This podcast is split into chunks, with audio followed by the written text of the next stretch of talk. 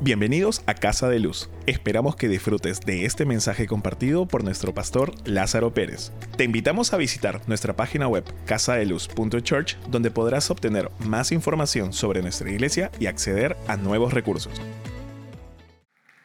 La, la semana pasada estuve hablando de pecados normalizados y hoy voy a estar en dos partes, continuar un poco con pecados normalizados entre el cristianismo hoy, pero también eh, pecados ocultos o escondidos. Pero un repaso de dos términos que compartí la semana pasada es qué es el pecado. La palabra pecado se deriva de una palabra de arquería que significa fallar el blanco. Si usted no escuchó el mensaje de la semana pasada, le sugiero, búsquelo en YouTube asegure de verlo porque va a impactar su vida. Somos pecadores no solo por lo que hacemos, sino también por lo que no hacemos. Los pecados de comisión y pecados de omisión. Pecados por lo que hacemos, pecado por lo que no hacemos, porque acuerdo a Santiago 4:17 nos dice que el saber hacer lo bueno y no hacerlo y no lo hace comete pecado. El que sabe hacer lo bueno y no lo hace comete pecado. Pero también hablamos acerca de lo que es iniquidad. Y de la forma más sencilla es hacer el mal y aunque sepa que estás haciendo lo malo, lo sigues haciendo. Al hacerlo, ya no tienes resentimiento. Mientras más lo haces, llegas a no tener resentimiento, ni remordimiento, ni condenación, e, y justificando el pecado y escogiendo vivir en él. En otras palabras, la iniquidad es decir, decidir no escuchar la voz de Dios o no responder a su voz. La iniquidad es una aceptación de pecado que causa un adormecimiento a la voz de Dios en tu vida que permite, tolera y hasta justifica el pecado en tu vida. Pero esta semana deseo continuar con pecados normalizados, pero también mencionar algunos pecados ocultos, pero muy común dentro del cristianismo. Estos pecados son causantes de muchos hijos de Dios que vivan atados y enterrados en vergüenza sienten no merecer ser amados y mucho menos usados por Dios. Primero hablemos de un par de pecados normalizados y quiero comenzar con el robo. Robo. Robo, ¿qué significa robar? Quitar a una persona algo que le pertenece. Hoy los cristianos roban bastante aunque no lo crean. Y este pecado se ha normalizado porque justamente todo el mundo lo hace y ya no se ve como mal. Ahora, ¿cómo se produce el robo? Robar no solo es quitar las las pertenencias a otra persona, porque al escuchar eso, muchos de aquí pudieran decir, bueno, eso no es para mí, eso a mí no me afecta, yo no voy a ir a quitarle nada que a nadie que no me pertenece a la fuerza, o robarle, o meterme en su casa, o robar su cartera. Yo no hago eso, pero no se desconecte y vea cómo es que esto también aplica en su vida, porque hay muchas otras formas de robar. Quiero comenzar con tiempo. El tiempo. Cuando te tomas más tiempo en tu refrigerio, en lugar de 45 minutos o una hora, lo que te permitan en el trabajo, y te tomas una hora y media y lo justificas, porque dice, de todos modos me hizo trabajar mucho más tarde ayer, hoy me voy a tomar una hora y media. ¿Sabes? Si el jefe dice, eso está bien, hazlo, está bien en hacerlo. Pero si tú te lo tomas en tu propia decisión, sin permiso de jefes o supervisores, y tú lo haces porque quieres, estás robando el tiempo de esa empresa. Es robo porque estás quitándole algo a alguien que no te pertenece a ti para decidir en cómo administrarlo. Porque cuando uno está bajo un empleado, tu tiempo le pertenece a hacer la obra acordada dentro de ese tiempo. Ay, ay, ay, ya se me han puesto calladitos aquí. Darte privilegios no aprobados por los jefes en horarios de trabajo es robo. Robar el tiempo. Cuando estás supuesto estar trabajando, pero estás en el Facebook, en Instagram, en TikTok, mandando mensajes, amigos, amistades, estás robando el tiempo de esa empresa. Ay, ay, ay, me siento que no están de acuerdo algunos aquí. ¿Están aquí todavía? ¡Wow! Uno puede robar tiempo. Cuando mal administra ese tiempo, usted está robando. Cuando usted debe apartar tiempo para Dios y no lo hace, está robando el tiempo que debe ser de Dios. Pero hay otras formas de robar, servicios. Cuando imprimes en tu oficina ah, para asuntos personales sin autorización documentos para tu uso, de uso personal, estás robando servicio, estás robando recursos. Cuando te llevas ese lapicero, cuando te llevas el papel del baño higiénico, cuando te llevas ese poquito de jabón, cuando el jefe quiere ser generoso y trae para poner un snack y usted se lleva uno para ti, uno para luego, uno para más tarde, uno para el hijo, para el padre, para la madre, se lleva uno en su carterita, cada vez que pasa por la cocinita se mete otro, aunque no se lo está comiendo, se lo está llevando, es robo. Como hijos de Dios debemos de ser íntegro en todo lo que hacemos. Y debemos de tener una sensibilidad al Espíritu Santo cuando nos dice, no lo toques, déjalo. Y el Espíritu Santo continuamente nos está guiando por sendas de justicia, pero lo normalizamos tanto que callamos el Espíritu Santo que se convierte en algo adormecido en nosotros de que ya no tenemos conciencia de convicción o de haber hecho algo mal. Robamos con la ligera. Otra forma de robar son objetos o dinero. Cuando te cobran el pasaje, no te cobra el pasaje del micro. Tú dices, salí bendecido, no me cobró. Es una bendición de Dios. Está robando lo que le corresponde a esa empresa. O cuando un cajero se equivoca y te da más dinero devuelto, tú dices, bendición de Dios. No, hijo de Dios, estás robándole porque cuando vaya a cerrar la caja, ese cajero va a tener que reponerlo de su salario. Cuando la caserita te dice cuántos limones lleva y están supuestos ser 10 eh, por, un, por 5 soles y usted se lleva 20 y le dice, me estoy llevando 10. O me estoy llevando, eh, me, estoy llevando eh, un número que no es. Pero usted está sacando beneficio, está robando. Tenemos que aprender a ser íntegros. En los mismos ejemplos, cuando te llevas cosas del trabajo, es también robándole dinero a ese trabajo.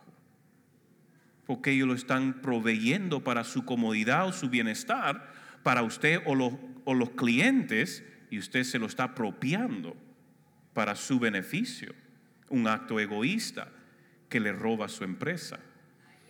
Como hijos nunca debemos de robar. Diga conmigo, yo no soy ladrón. Piense lo que está diciendo. Levítico 19, 11 nos dice, no hurtes, no engañes, no se mientan el uno al otro. Romanos 2, 21 dice, pues bien, Tú que enseñas a otros, no te enseñas a ti mismo. Tú que predicas que no se debe robar, ¿robas? Debemos de siempre ser personas que caminamos en full transparencia y que nunca tuviéramos vergüenza, sabiendo que si hubiera una cámara que capta cada papel higiénico, jaboncito, lapicero, dulcecito que se está llevando indebidamente. Si usted supiera que se lo pueden poner en las noticias, el hermano Taritar robándose de la iglesia papel higiénico y sobre los años ha llevado más de mil soles en productos de la iglesia. Porque usted dice, nadie lo va a sentir, un papel higiénico. ¿Y, y sé que si hay 10 como tú? ¿O 15 como tú? Entonces se convierte de mil en los años, se convierte diez mil o veinte mil que le han robado la iglesia. Pastor, nadie robaría en la iglesia. Claro que sí. Aquí se han llevado rollos de cables, herramientas, personas que uno le da confianza venir y cuando menos está pensando o viendo, han metido una herramienta en su bolso y ya no vuelven a la iglesia. O un rollo de cable de ciento y pico soles que se lo llevan. el ladrón está en todos lados. Dile a tu vecino, por si acaso yo no soy uno de esos. Pero lo normalizamos. Lo normalizamos porque y lo queremos justificar, porque el que roba lo hace para beneficio propio, lo, lo justifica. Cuando uno tiene mentalidad de pobreza, justifica cualquier pecado para ellos sentirse bien y, que no están haciendo nada malo. De todos modos, la iglesia tiene, o en mi trabajo tiene, mi jefe hace bastante plata. Soy yo que me lleve un papelito higiénico que tiene que ver. Tiene mucho que ver porque ve Dios hasta los detalles pequeños. Y nosotros debemos ser personas íntegras, honestas delante de Dios. Porque usted, aunque engañe al mundo, jamás podrá engañar a Dios. no, no, normalice el robo como parte de su vida. No lo normalice, porque el ladrón irá al infierno. Eso es lo que dice la Biblia. ¿Necesita que le lea otra vez que dice que no heredarás el reino de Dios? Lo dice claramente. Pero estamos solamente hablando y continuando, pero también hay otro tipo de robo. Uno roba honra. La Biblia es clara en Romanos 13, 17, dice, pagar a todos lo que debéis, al, al, que tributo, tributo, al que impuesto, impuesto, al que respeto, respeto, al que honra, honra. Cuando usted no honra a la persona que merece honra, usted está robándole, porque la honra le pertenece a esa persona y usted se la está quitando. Dar honra a quien honra merece. Y eso te mantiene en una posición de siempre estar alineado a recibir bendición. Porque donde hay honra, ahí hay gloria. Porque la gloria de Dios viene sobre lo que saben honrar en su vida. Efesios 6.2 dice, honra a tu padre y a tu madre, que es el primer mandamiento con promesa cómo estás honrando a tu papá, a tu mamá, a tu prójimo. Porque yo le puedo dar varios ejemplos en cómo debemos de honrar y cómo debemos honrar tiempo, talento, tesoro y las personas amadas en nuestra vida debemos de siempre honrarlas. Pero quiero enfocarme un poquito en otro nivel de honra que revela que el cuando no honramos robamos. Malaquías 3, 8 al 10 dice, robará el hombre a Dios pues vosotros me habéis robado y aún preguntáis en qué te hemos robado y en vuestros diezmos y ofrendas. Malditos sois con maldición porque vosotros, la nación toda, me habéis robado. Muchos se creen que esto tiene que ver algo con el dinero y no tiene nada que ver con el dinero. Tiene todo que ver con honra. Si vamos a Malaquías capítulo 1, versos 6 al 14, lo voy a leer y que la palabra le ministre. El Hijo honra al Padre y el servidor a su Señor. Si pues yo soy Padre, ¿dónde está mi honra? Y si soy Señor, ¿dónde está mi temor? Dice Jehová de los ejércitos a vosotros, sacerdotes, que menospreciáis mi nombre y decís, ¿en qué hemos menospreciado tu nombre? Miren, en que ofrecéis sobre mi altar pan inmundo. Y todavía decís, ¿en qué te hemos deshonrado? En que pensáis que la mesa de Jehová es despreciable cuando ofrecéis el animal ciego para el sacrificio, ¿acaso no es malo? Asimismo, cuando ofrecéis el cojo o el enfermo, ¿acaso no es malo? Preséntalo pues a tu príncipe. ¿Acaso le serás grato o te acogerá benévolo? Dice Jehová de los ejércitos. Ahora pues, orar por el favor de Dios para que tenga piedad de nosotros. Pero ¿cómo podéis agradarle si hacéis estas cosas? Dice Jehová de los ejércitos. ¿Quién hay entre vosotros que, que de balde cierre las puertas y alumbre mi altar? Yo no me complazco en vosotros, dice Jehová de los ejércitos, ni de vuestra mano aceptaré ofrenda, para que vean que no tiene nada que ver con la ofrenda. Tiene todo que ver con la honra que no se le está entregando a Dios. Porque desde donde el sol nace hasta donde se pone, es grande mi nombre entre las naciones, y en todo lugar se ofrece a mi nombre incienso y ofrenda limpia. Grande es mi nombre entre las naciones, dice Jehová de los ejércitos. Pero vosotros lo profanáis cuando decís, inmunda es la mesa de Jehová. Y cuando decís que su alimento es despreciable. Además habéis dicho, qué fastidio es esto. Escuchen lo que está aquí el Señor reclamándole al pueblo que el pueblo ahora dice que recibir ofrendas, diezmos y ofrendas es un fastidio. Qué fastidio, qué carga. Pero aquí nadie se carga en dar sus ofrendas y sus diezmos, ¿verdad?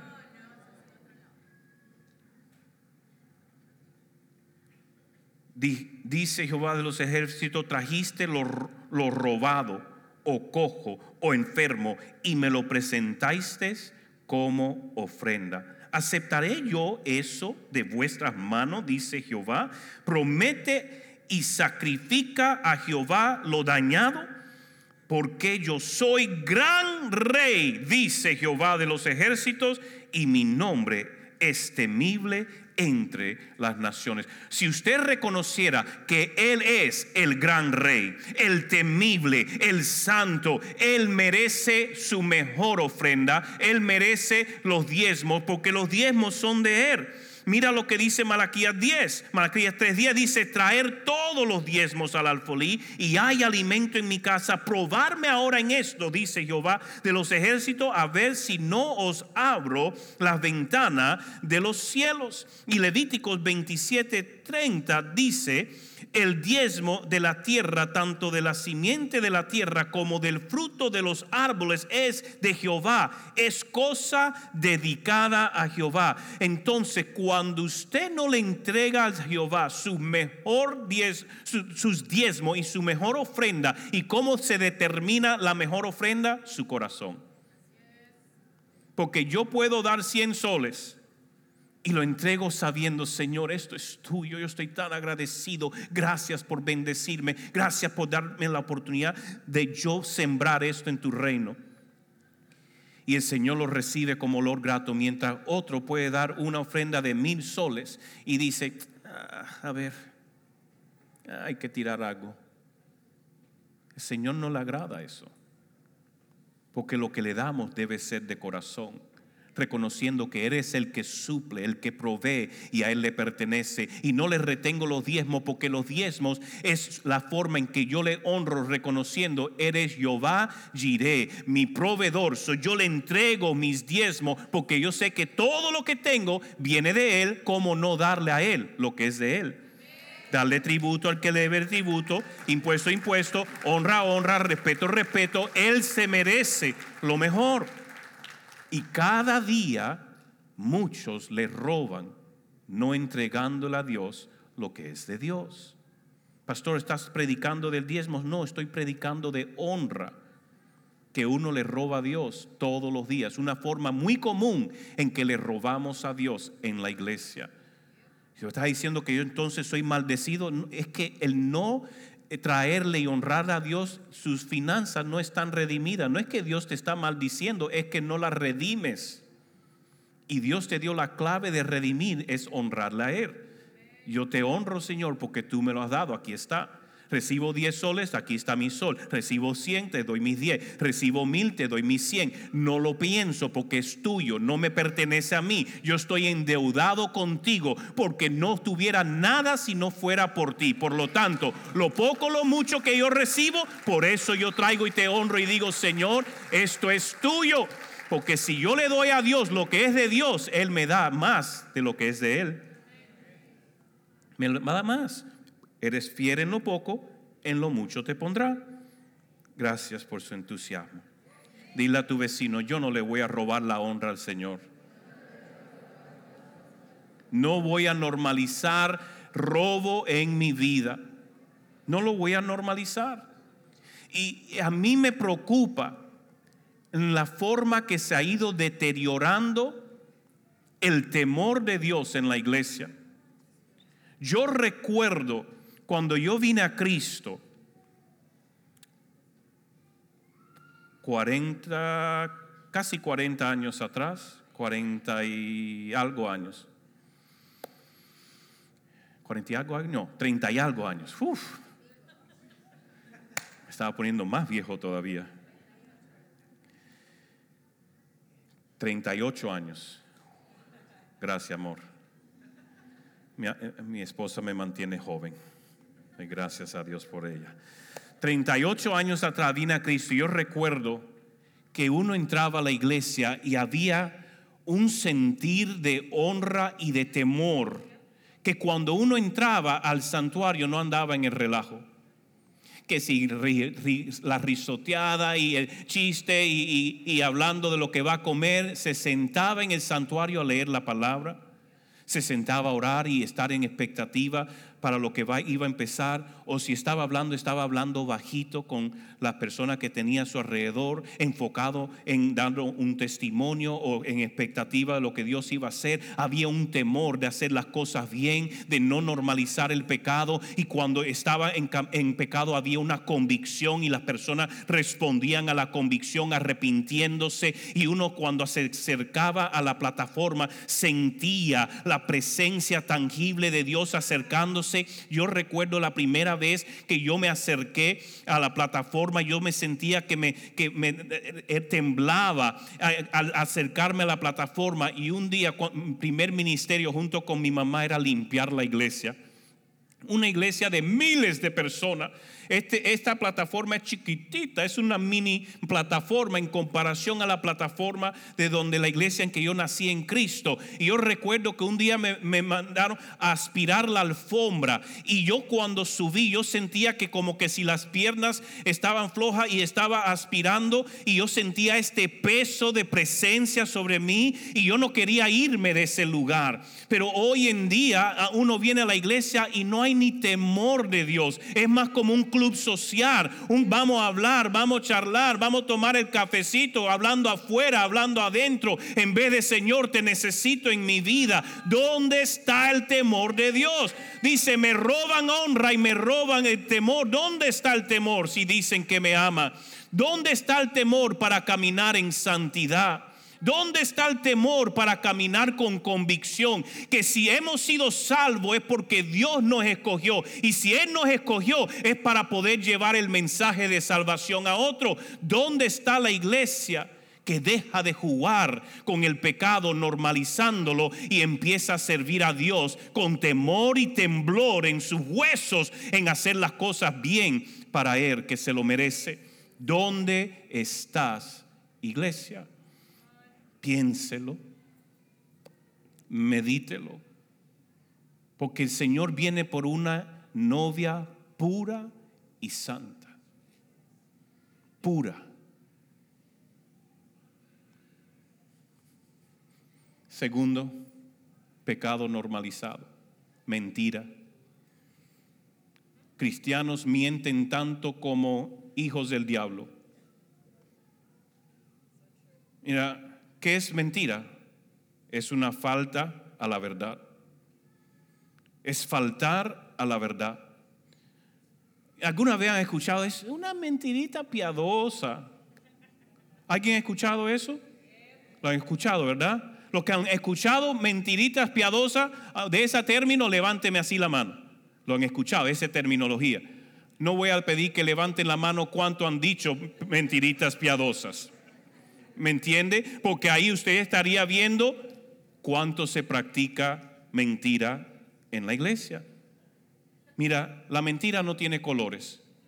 O es verdad o es mentira.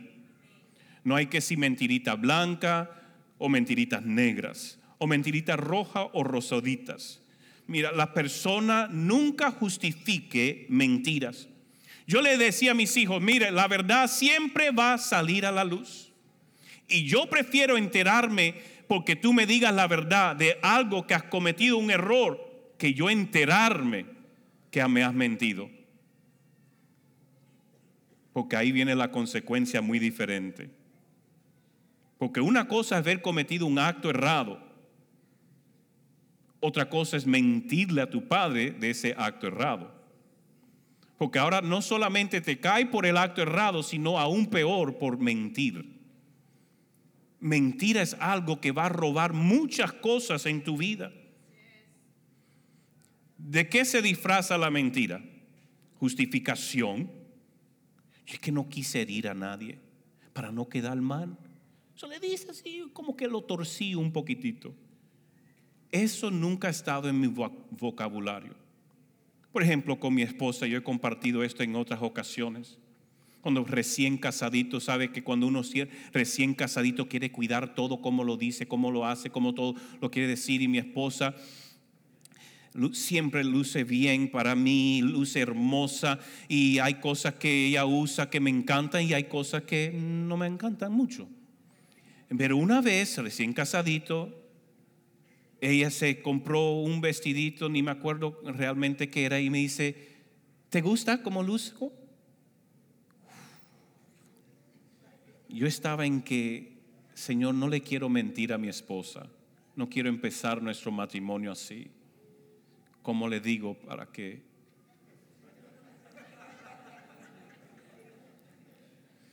Yo le digo, amor, en realidad me gusta más como queda en lo otro. Entonces me estás diciendo que no te gusta. No, te estoy diciendo que me gusta como, como, como luce con lo otro mucho más. Entonces, ¿no te gusta? Bueno, si eso es lo que quieres escuchar, a mí en particularmente no me gusta. Pero si a ti te gusta, úsalo. De todo modo, tú eres la que lo vas a usar toda enojada va y se cambia. De todos modos, yo lo hago para lucir para ti. Entonces no te pongas ese.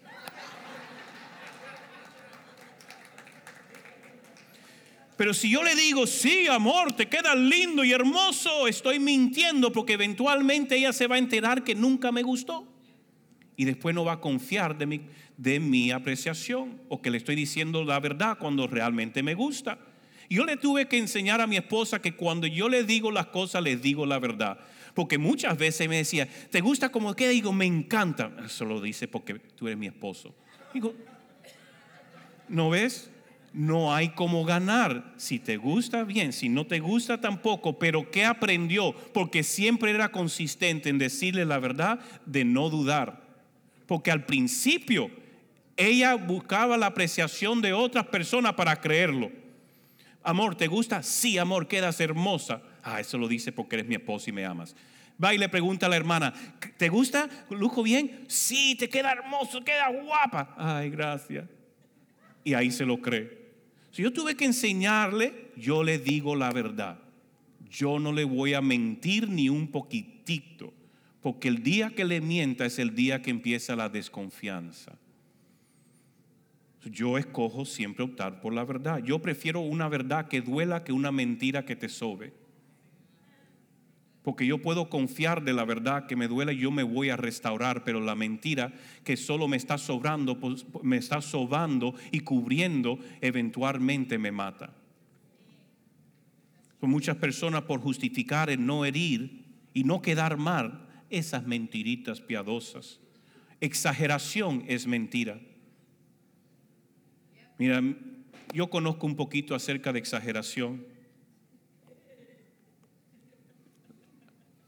Yo, yo he conocido pastores que, que pasan cinco personas adelante y dicen, el altar el domingo estaba lleno. Y uno está pensando, tienen que haber visto 50, 60 personas adelante. Cuando ve la foto, cinco personas. Pues dicen, docenas de personas vinieron a Cristo. Ves la foto y dice cinco personas. Ah, su decine. Está, está hablando la multiplicación de Jesús. Es like, ¿cómo tiene sentido eso? No tiene sentido. ¿Cómo es que cinco son docenas? Pero exageración no es solo para hacer cosas, es para hacer cosas lucir mejor o más grande o hacer las cosas, hacerle quedar mejor o lucir mejor. No, mira, tú me dices, ¿cuántos fueron a la iglesia al altar? Vinieron dos. Y dos es una gran victoria. Uno es una gran victoria. Yo no tengo que decir, vinieron cien. Pero yo le agradezco por cada persona que se viene a Cristo. No hay que exagerar. El domingo estaba lleno. No había dónde sentarse. Veo la foto, había más sillas vacías que llenas. Porque exageración lo usan como yo creo para autoanimarse ellos. Y usan la exageración para quedar bien con otros. Pero exageración no es verdad. Digo que conozco un poquito de exageración porque también vengo de un trasfondo cubano. Y los cubanos tienen ojos que ven las cosas amplificadas. Entonces van a pescar y sacan un pececito así pero cuando te cuentan la historia, estaban ahí con la vara y jalando. Bueno, los cubanos no son mucho de varas, eran más con rieles y, y, y, poder, o redes, y jalan y están batallando. Y mira que me estuvo hasta cortando las manos. Y lo que tiene un arañazunito que de otra cosita, me estaba jalando, sacando la sangre. Y cuando saqué, saqué un monstruo así de pez. Y cuando ves, era un pececito así pero en su corazón y en su mente era un pez grande. ¿Cuántas veces hemos exagerado? Es decir, me están matando trabajando.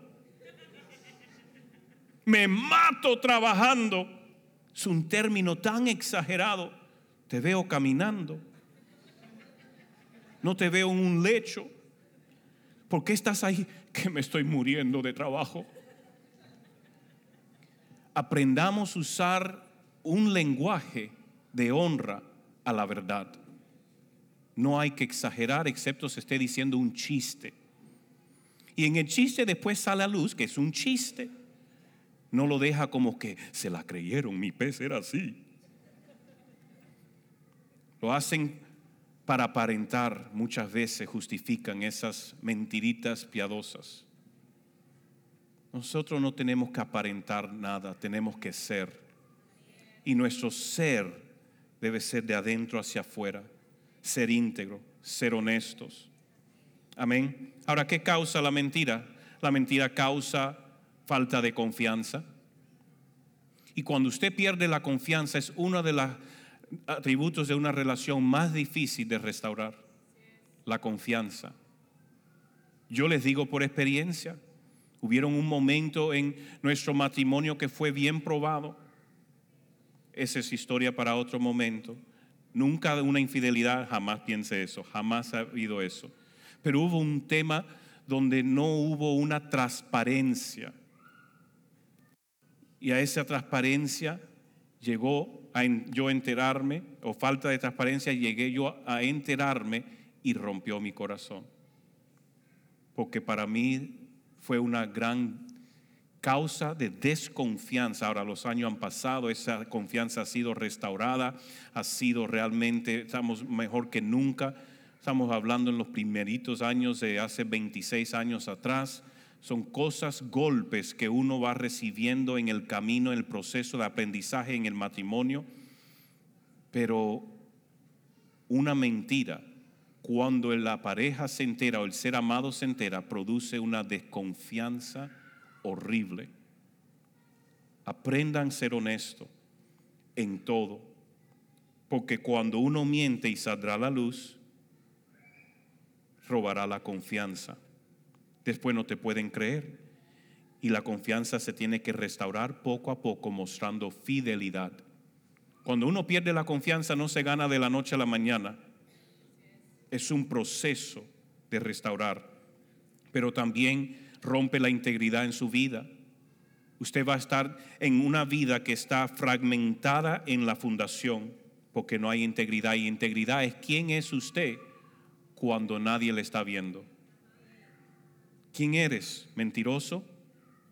¿Ladrón? ¿Adúltero? ¿Fornicario? ¿Perverso? ¿Quién eres cuando no te están mirando? ¿Qué causa la mentira? Ser un mal ejemplo a tus hijos y seres amados porque tus hijos conocen tus mentiras. Hey varón, te espero el viernes en la iglesia para la reunión de hombres con H.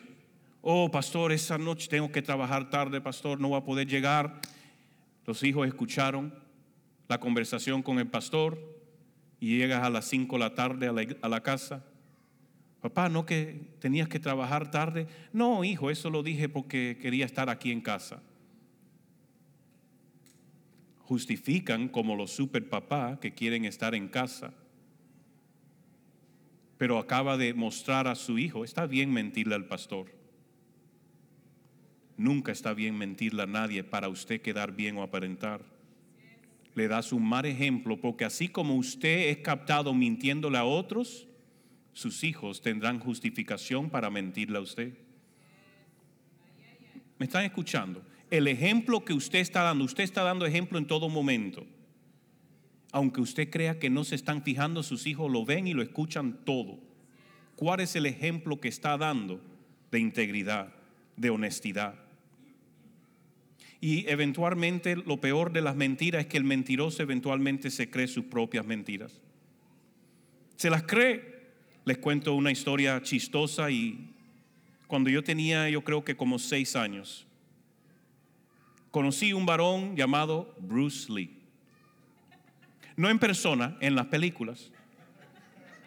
Y como este chiquitico, sin imagen paterna, me encantó ver un chinito pequeño, flaquito, porque yo era chiquito y flaquito, pero que podía patear y reventar a cualquiera. Y digo, yo soy Bruce Lee. Y tenía un compañero en el colegio que también me la hacía creer. Y él era más grande que yo. Él había fallado dos años seguidos. Estaba en el mismo grado que yo y me, llevaba hombro y cabeza. Y él me hacía sentir como si yo fuera Bruce Lee. So, en el tiempo de receso, estamos,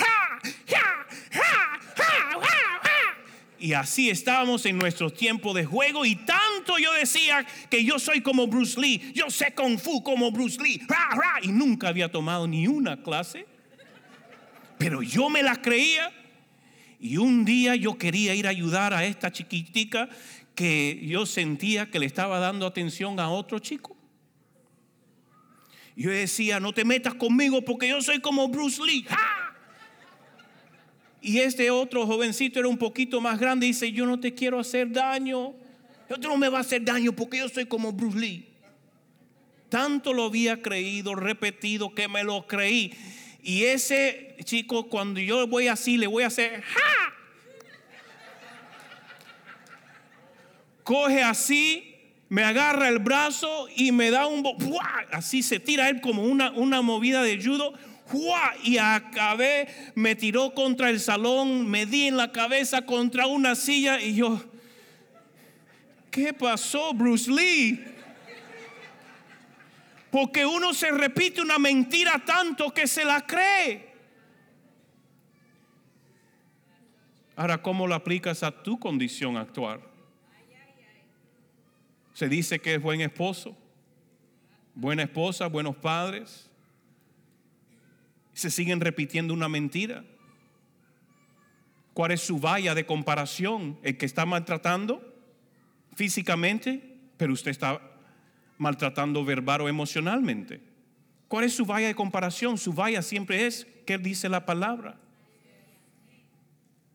Usted fíjese qué es lo que dice Dios acerca de eso y viva conforme a su verdad, sea íntegro, sea honesto, para que usted pueda ser un ejemplo, porque toda mentira eventualmente será expuesta por la verdad. Salmo 122 dice, libra mi alma, oh Señor, de los labios mentirosos y de la lengua fraudulenta. Proverbios 12, 22 dice, al Señor le repugnan los labios mentirosos, pero le agradan los que dicen la verdad. ¿Cuántos repugnan al Señor con sus labios? Yo amo al Señor. Y usted levanta sus manos diciendo que le ama, pero sus hechos nunca va al evangelismo, no ha compartido su fe con nadie, no lee su Biblia, no ora, no adora, le cuesta venir a la iglesia, pero usted ama a Dios. Piense lo que está diciendo, porque amor se revela en su fruto, con evidencias. Mientras más mentiras dices, empiezas a creer y vivir esas mentiras como yo y Bruce Lee.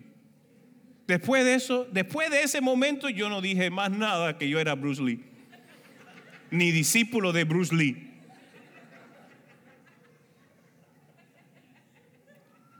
Yo no era cristiano tampoco en esos tiempos. Creo que máximo habré tenido seis, siete añitos como recontra máximo. Ahí mi mamá está mirando y no sabía esa historia. Ay, ay, ay, deja que llegue a casa. Ahora quiero hablar de pecados escondidos o pecados ocultos.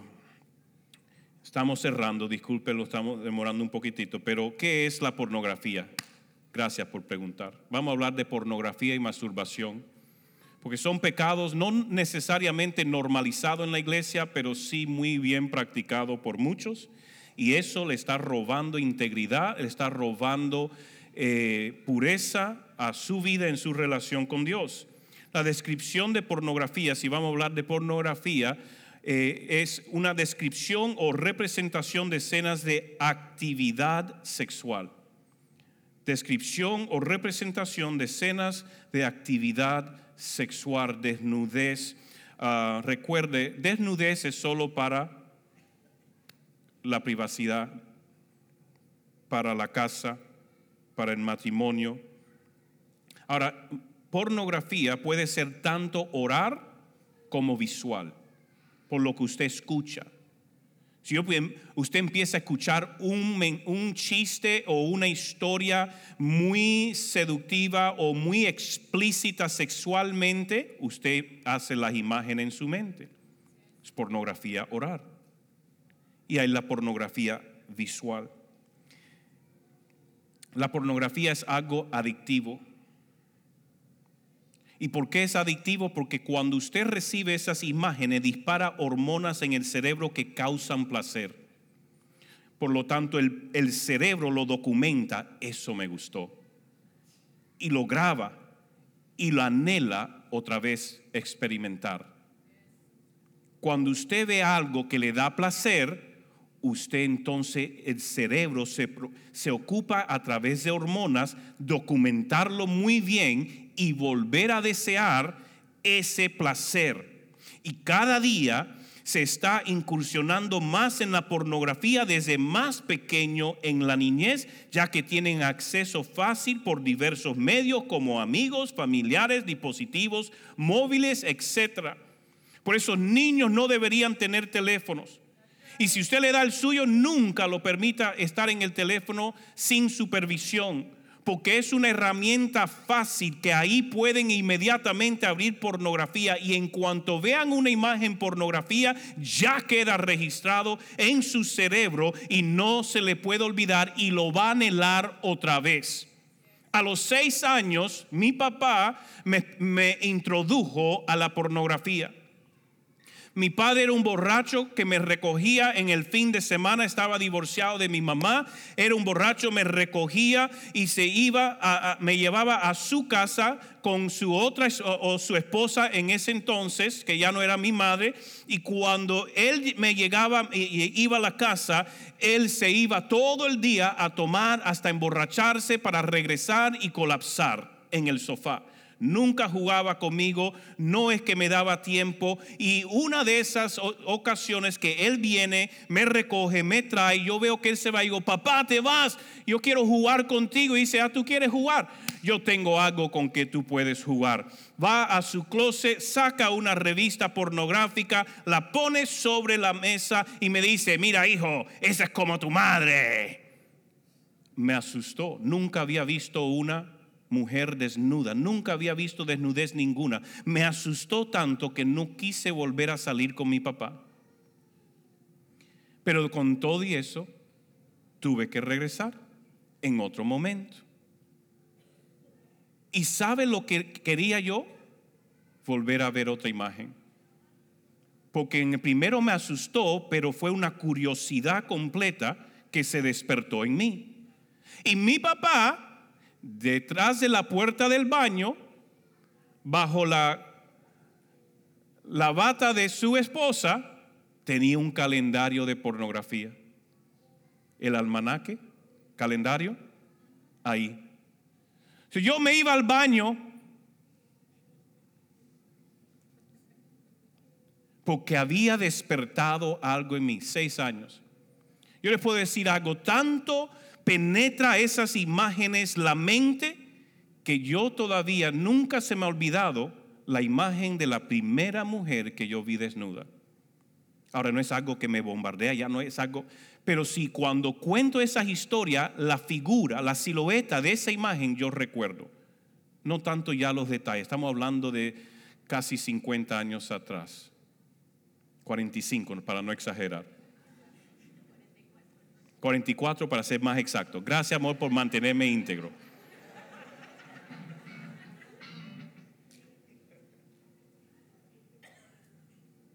Amén.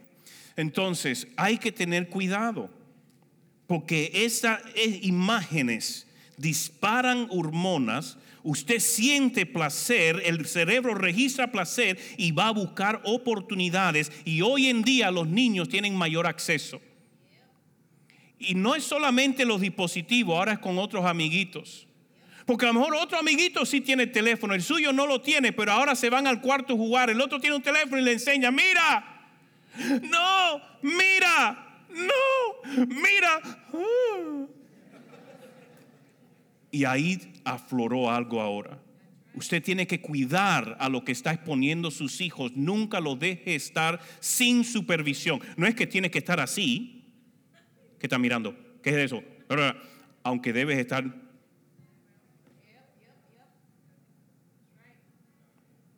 Revise el historial. Tenga parámetros establecidos de protección.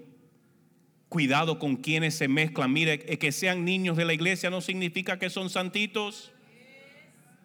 Porque nadie en la iglesia es completamente sin culpa. Todos tienen algo que puede no ser muy buen ejemplo, por lo tanto hay que confiar y, rendir cuenta el uno al otro y no a ciega con los niños, dejarlos sin supervisión. Yo no recomiendo que estén invitando niños a su casa a pasar el tiempo, excepto que ya sea familia y con todo y eso mucho cuidado excepto si usted no conoce bien a las personas, la convicción de cómo ellos crían a sus hijos, que sepan que guardan la integridad, la pureza, tienen parámetros en todas esas áreas, no confíen, porque el diablo está metido en todos los detalles y quiere arrastrar a los niños más chiquitos. Antes yo escuchaba eh, cuando primero lo de texting, que los hombres están mandándole fotos de genitales a las mujeres y después lo empecé a escuchar más abajo en, ya en, los, en los, los adolescentes, casi jóvenes adultos. Después empecé a escucharlo que no solamente eran los varones, sino las chicas también mandando parte de, eh, eh, su cuerpo y, empezaron de los 18, los, los 16, los 14 y recién escuchando de uno de 10 eh, mandando fotos eh, de, en paños menores, menores, 10 años. Porque es a lo que se han siendo expuestos. So, padre, despiértense en cuidar a sus hijos. Pero usted no podrá cuidarlo con autoridad cuando usted está luchando con pornografía. Porque hoy en día se normaliza especialmente si están solteros, pero también está afectando mucho casados. Cuando uno cae en pornografía desde su niñez o adolescencia, se desarrolla un vicio equivalente a las drogas. Eso es porque el cerebro no está desarrollado aún para poder distinguir entre placer y perversidad solo documenta todo como placer, placer, yo quiero más. Y por eso cada vez, mira, mientras más usted ve pornografía, más se tiene que ir deteriorando o depravando para recibir placer. Porque uno comienza a lo mejor con una foto de, la mujer desnuda o el hombre desnudo, cual sea la preferencia hombre-mujer. Pero de ahí no es suficiente. Ahora quiere ver dos personas en un acto. Después quiere ver tres Después toda una orgía, ya no son fotos, quiero ver video. Después del video se deteriora otra cosa peor en ver no solamente eh, hombres con mujeres o quieren ver mujeres más jovencitas.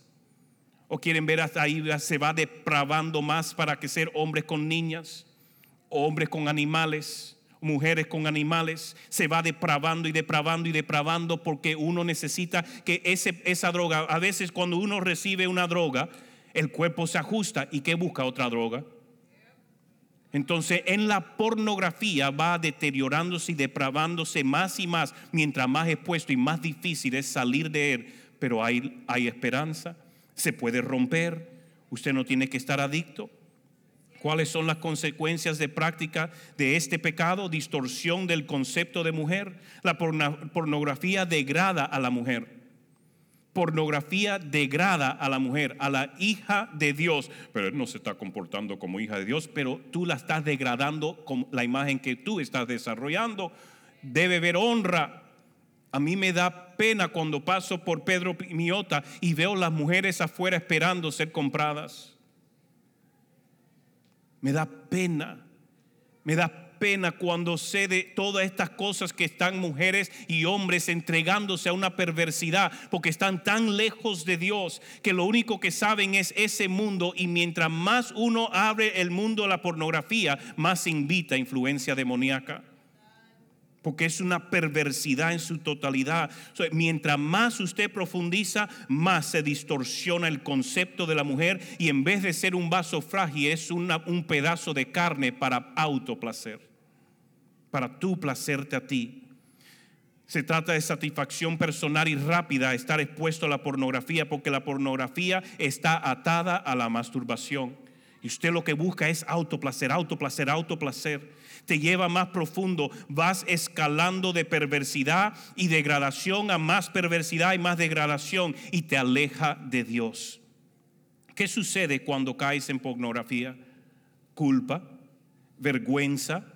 Cuando se trata de servir a Dios, tú te sientes indigno si sirves en el equipo de alabanza y, estás luchando con un pecado oculto de perversidad o de pornografía o estás sirviendo un equipo, ¿qué es lo que hace? Te hace sentir vergüenza, no quieres participar de los ensayos, te vas alejando. Porque es lo que el enemigo quiere, que tú tengas tanta vergüenza que no te permite tú crecer en el Señor porque estás adicto a algo que es sucio, perverso trae condenación a tu vida, trae desánimo a tu vida, trae depresión a tu vida, porque sientes que nunca vas a salir de este vicio deplorable o perverso que nunca te da acceso a Dios o que te aleja de Dios, pero no sabes cómo controlarlo, pero te está atando más. Y a los casados, una consecuencia es que causa desinterés de estar con tu pareja o necesitan esas imágenes pornográficas para estar con su pareja y poder llegar a sentir placer. Yo recuerdo una historia de una pareja recién casada. En la noche de la luna de miel no consumaron su matrimonio. Esa parte no me extraña mucho porque posible uno puede estar muy cansado. Un día muy largo, una semana exigente y a lo mejor no tenían fuerza y colapsaron.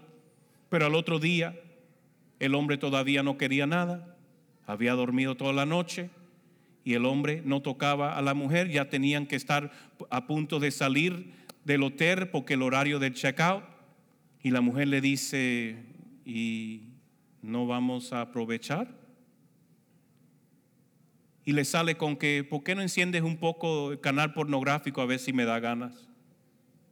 ese fue su luna de miel. El principio del fin.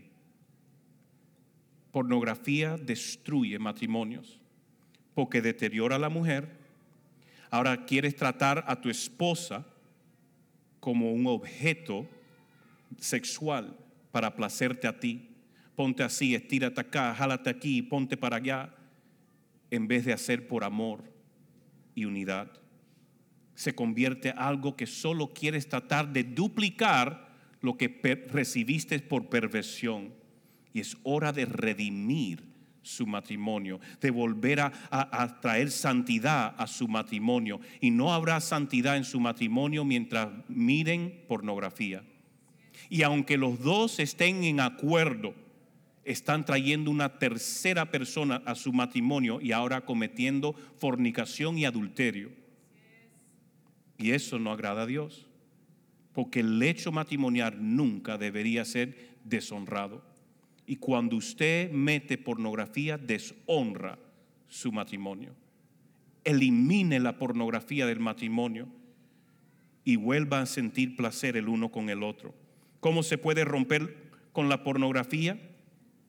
Número uno es arrepentirse, darse cuenta que es una perversidad y arrepentirse, evitar exponerse. Si, si mi caída viene a través de esto, borro todos los aplicativos, borro el teléfono, lo, reinicio para que se borre todo tipo de historial, eh, pongo eh, aplicativos que me ayuden a bloquear esos tipos de pop-ups o de, de, que pueda nada más que abrirse esos tipos de pantalla. Comparto un aplicativo con mi esposa o mi esposo o con una persona de confianza que reciba una alerta si es que yo entro a esos tipos de páginas porque yo quiero evitar exponerme, yo quiero vivir en santidad. Dios merece un pueblo santo. Yo quiero, si tengo que deshacer del, del dispositivo, me deshago de él y digo, ¿sabe qué? Entrego mi celular, smartphone y dame uno de esos viejitos que se abren así a la mitad y nada más que me sirve para textear. Uno, dos, tres, cuatro, cinco. A, uno, dos, tres, B. Uno de esos para yo no caer en esta de tan fácil, porque yo debo de valorar más santidad que perversidad. Pero tengo que ser intencional con eso quito, quito todo lo que puedo de los dispositivos y renuevo mi mente, reprogramo la mente. El buscar sanidad divina y consejería, tratarlo como cualquier vicio y adicción, porque a eso le jala. Usted va a querer jalarlo y está solo en la casa y usted empieza a sentir esta picazón, este jale. ¿Sabe por qué? Porque donde has abierto la puerta a la pornografía, estás acompañado, nunca estarás solo. Ahí hay un demonio asignado, asegurar de mantener enterrado. Y, y usted tiene que decir, no más, basta, yo escojo vivir en santidad. Se rompe toda atadura de mi vida.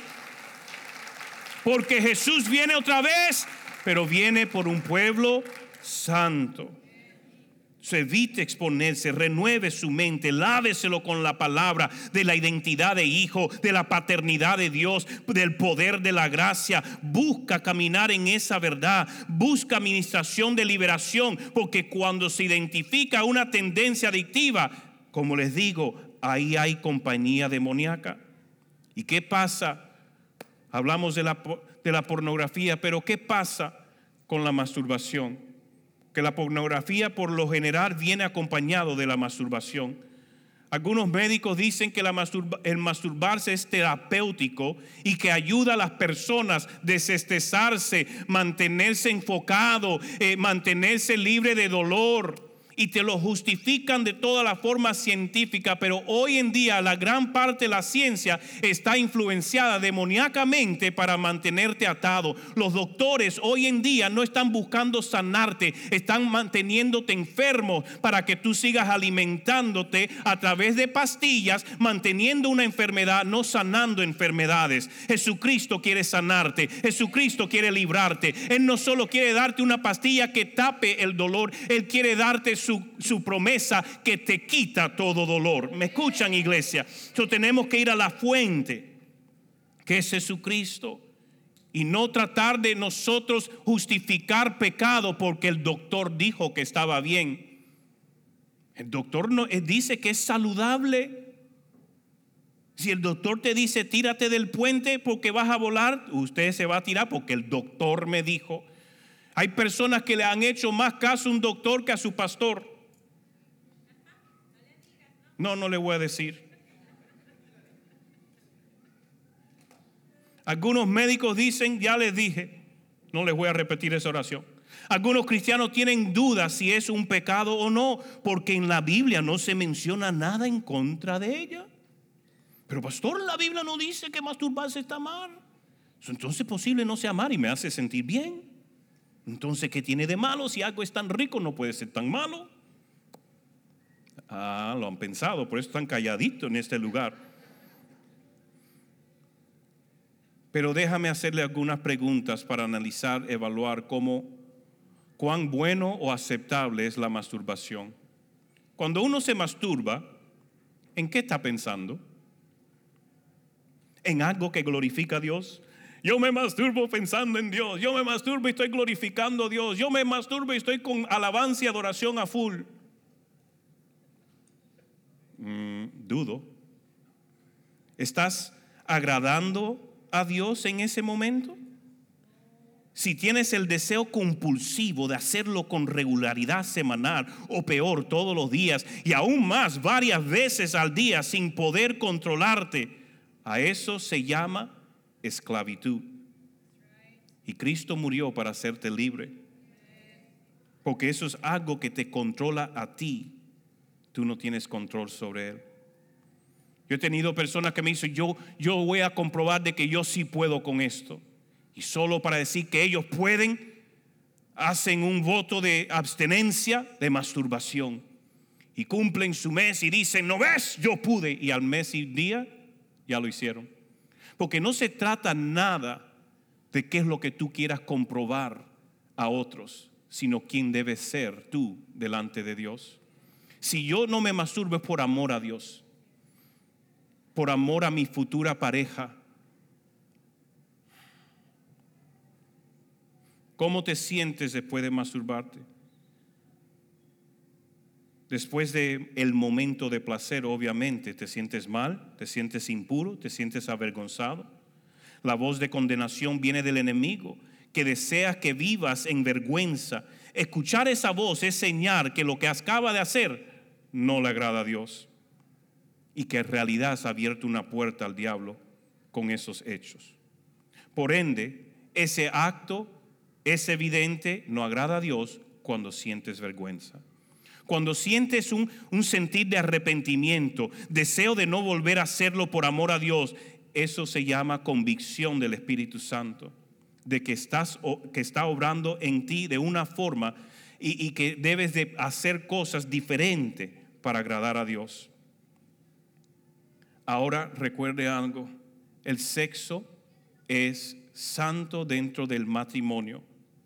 Por lo tanto, ese placer es para ser experimentado en el matrimonio, en el acto de traer placer a tu cónyuge y tu cónyuge a ti, no a ti mismo.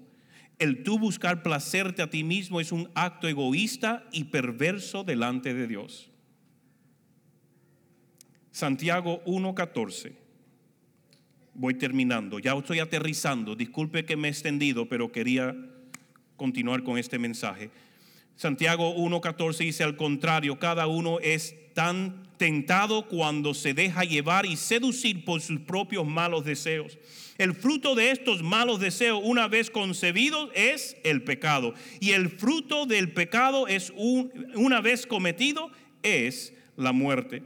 Primera de Juan 2.16 dice, porque todo lo que hay en el mundo, es decir, los deseos de la carne, los deseos de los ojos y la vanagloria de la vida, no proviene del Padre, sino del mundo.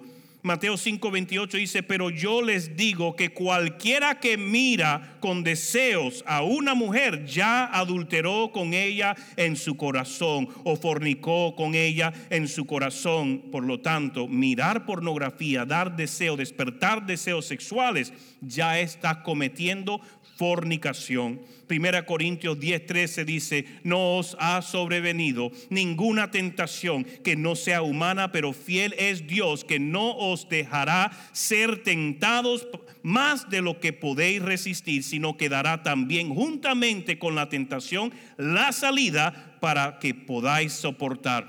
Todos podemos vencer las tentaciones que enfrentamos. Si bajamos nuestras cabezas, cerramos nuestros ojos, vamos a orar. Padre, gracias por tu palabra.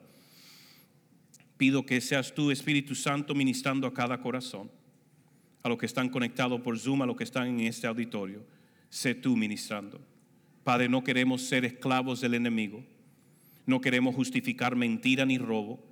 No queremos normalizar ningún tipo de pecado en nuestra vida. Queremos vivir puros y apartados, santo, porque tú nos has hecho santo ahora de poder caminar en santidad.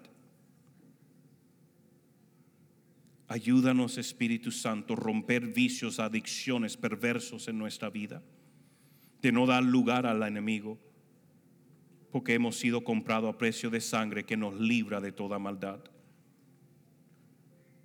en el nombre de Jesús. Iglesia, es importante saber, si uno no escucha a Dios, no hay convicción. Si no hay convicción, no habrá arrepentimiento. Sin arrepentimiento, no habrá vida eterna. Por lo tanto, ahí en su asiento, nada más que diga, Espíritu Santo, háblame y revélame lo que no te agrada. Revélame lo que estoy haciendo que no te agrada. Quiero romper eso en mi vida. Quiero caminar en la libertad que tú has pagado un gran precio en darme. Salmo 32, 5 dice, mi pecado te declaré y no encubrí mi iniquidad. Confesaré mis rebeliones a Jehová y tú perdonaste la maldad de mi pecado.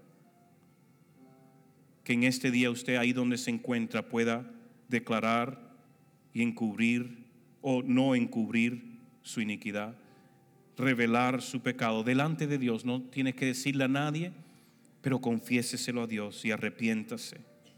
Confiesa tus rebeliones a Jehová y tú y él perdonará la maldad de tu pecado. Colosenses 2:13 dice, "Y a vosotros estando muertos en pecados y en la incircuncisión de vuestra carne os dio vida juntamente con él, perdonando todos los pecados."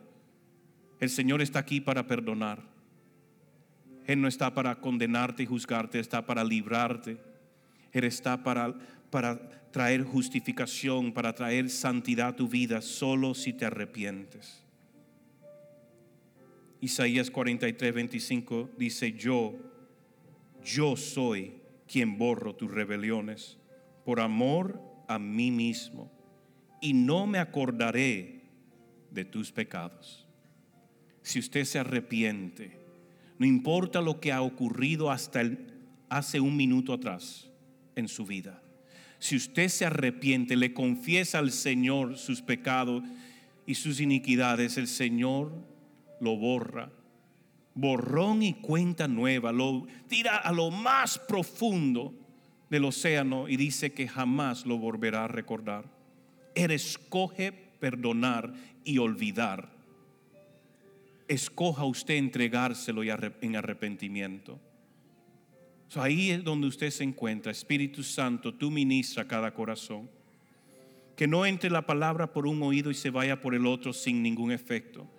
Pero que todos estemos llamados, Señor, a un arrepentimiento por las cosas con las que nos hemos identificado, sea robo, mentira, fornicación, adulterio masturbación, pornografía, cual sea lo que se luche y sea identificado, hoy nos arrepentimos. Queremos vivir, Señor, como es digno del llamado que tú nos has dado. No queremos caminar y vivir en pecado. Queremos caminar y vivir en santidad.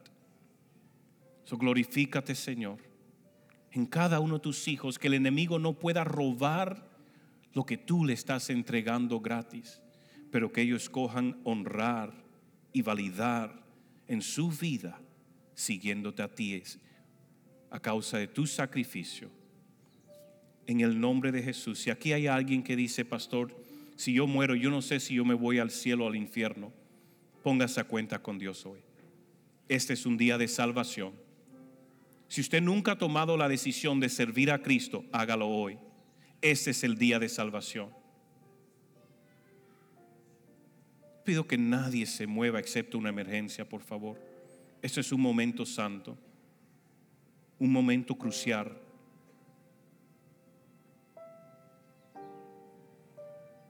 Si aquí hay alguien que dice, pastor, pudieras orar por mí, yo quiero asegurar mi vida y venir a estar bien delante de Dios. Levante su mano, quiero orar por usted.